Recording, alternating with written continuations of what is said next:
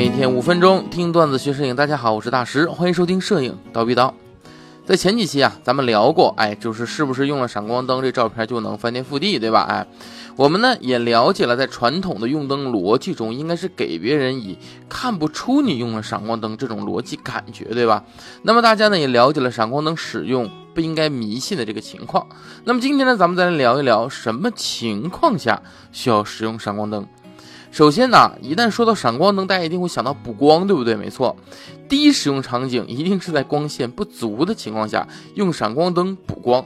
例如，你像这次我的这个闪光灯实战课程里边有一个场景是什么？就是在铁道博物馆一个火车车厢内拍的。哎，前几期咱们讲的情况了，对不对？那是完全没有任何自然光，没有任何环境光，你不用闪光灯你没法拍，因为没有光啊，对不对？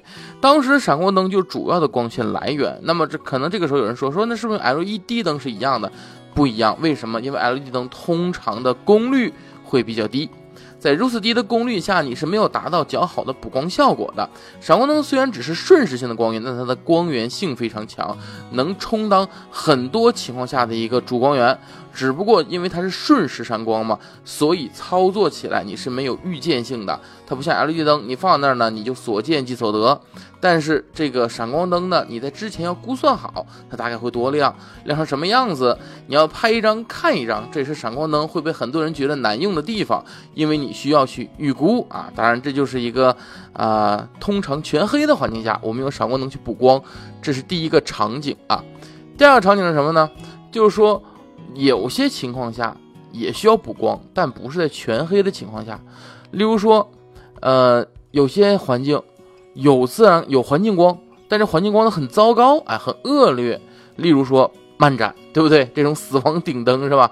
而且在我这个课程里面也有地下车库的一个拍摄场景，也是如此。但是我觉得我地下车库的拍摄场景，这个环境的光线要更恶劣，因为头上的那些环境光啊，它不是持续性光源。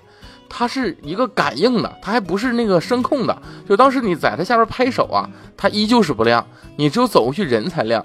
所以在拍摄的时候，时常性的会有灯暗或者突然间灯亮，所以这种忽明忽暗的环境光是对你的测光各方面带来最大挑战以及最大困难的啊。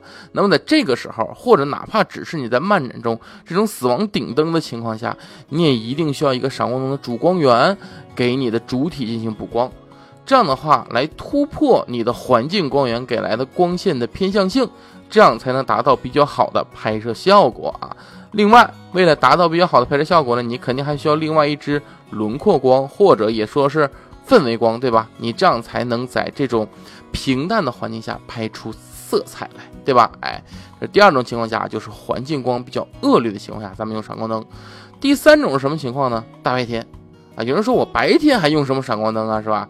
那个其实呢，白天也需要补光啊。一般的有三种情况可能涉及到白天补光。第一个，逆光人像，你在逆光拍摄的时候呢，你背景的光源过亮，你会显得你这人物啊脸黑，所以你正面有闪光灯补光啊，是会让这个效果变得比较好的啊。第二种什么呢？就是平衡光比，有的时候你拍摄人物的时候，这人物的一边脸接受的光源是光源的正方向。这样的话，这一侧脸就会比较强，而另一侧的相对应的另一侧脸的阴影会变得更强。这样的话，两边的光亮度就不就是就会差了很多。左边脸非常亮，右边脸非常暗，这个叫什么？光比。光比就是两个光的光亮比值嘛，对吧？两边的光比太大了，人物就不柔美，不好看。那么通常在这个时候呢，我们很简单，就是在人物阴暗的一面，哎，补一下光，平衡一下光比，这样呢，人物会比较柔美，同时呢，也对我们后期有更大的空间。第三种呢，就是这个第三种大白天用光呢，就是在阴天的时候啊，你像这次我闪光灯实战里边那个古建筑拍摄的时候，刚好赶上这一场景。你别看大白天，别看乌云密布，哎，你总感觉哇，这个光线很柔和。我告诉你，拍出来的片子一马平川。我跟你讲，特光线特别的平，你要亮全亮，哎，背景人物全亮，你要暗全暗。就这种情况下，你后期要调是蛮费劲的啊。但是这个时候，其实你是可以用闪光灯的，将人物整体突出。而且你用了闪光灯，有了这些光源性的感觉之后，你在后期披上一个晴空万里的天空，你再调光调高你整个曝光的程度，对吧？背景高一点，人物更高，因为你闪光灯给人物补了主光嘛，对吧？这个时候你甚至能模拟出晴天拍摄的样子，也就是说，这个闪光灯依旧是为后期提供了更大的空间，同时在拍摄的时候也为你整体的调性提供了另一种可能，而不是赶紧的阴天拍，而是拍完之后感觉你是在晴天拍啊。那么。如何去拍，或者是说如何这种把阴天拍成晴天呢？这个就需要大家在我明天的公开课里去了解了啊！就在明天有一节闪光灯主题的公开课，讲的就是古建筑人像的一个拍摄，其中呢会讲解到如何布光，如何用一支灯。进行拍摄，哎，如何平衡光比，如何配合自然光等等情况。